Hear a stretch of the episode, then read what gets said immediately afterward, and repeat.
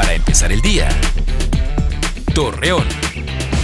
Muy buenos días, miércoles primero de julio le presentamos la información para empezar el día. La pandemia de COVID-19 que dejó a los ciudadanos sin empleo, se espera que con la reapertura de más comercios se tenga una pronta mejoría económica, así lo informó Miguel Ángel Riquelme, gobernador de Coahuila. La jefa de la jurisdicción sanitaria número 7, Rocío Quirós, indicó que pese a las advertencias que se emiten a la ciudadanía de respetar las medidas sanitarias, habitantes de Francisco y Madero y San Pedro de las Colonias han ignorado las recomendaciones, provocando que los brotes de coronavirus sigan.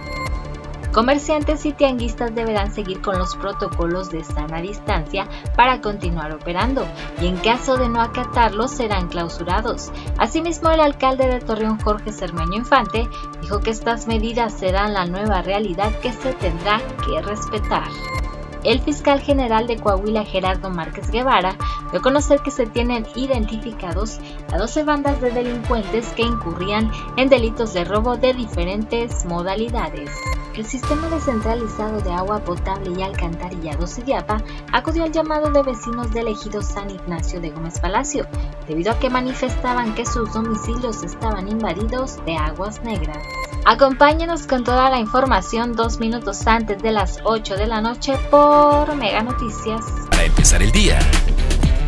Torreón.